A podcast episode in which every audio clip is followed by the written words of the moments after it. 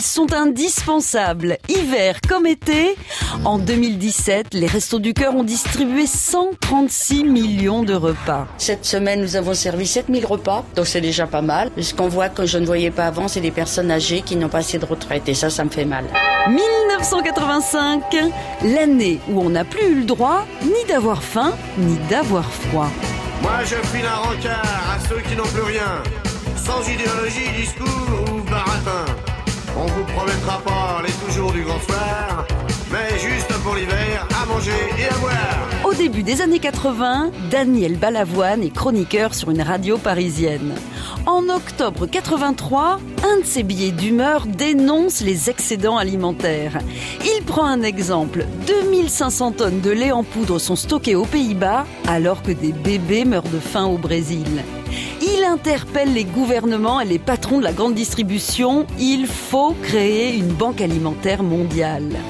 Ces propos irritants au lieu, mais tombent dans le creux de l'oreille de son ami Coluche. C'est une révolution. Et maintenant, je dis tout et fort et tout en emmerdant ceux qui croient que j'ai les idées courtes. Et si on veut des idées, j'en donnerai. En septembre 1985, c'est à l'humoriste de passer son message à la radio.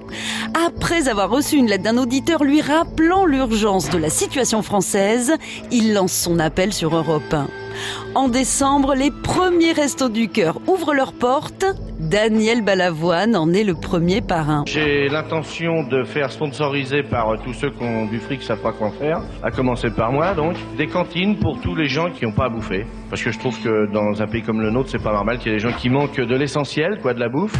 Aujourd'hui, les restos, c'est plus de 100 millions de repas chaque année, mais pas seulement. C'est aussi des hébergements, de l'accompagnement scolaire, des microcrédits, des chantiers d'insertion, des vacances. Et pour faire tout ça, il faut continuer à soutenir. Les restos ont du cœur et ils comptent sur nous. On n'arrête pas le progrès. Et c'est pas normal en plus que dans le pays de la bouffe, les gens euh, en aient pas, quoi. Ça, c'est pas normal. à retrouver sur FranceBleu.fr.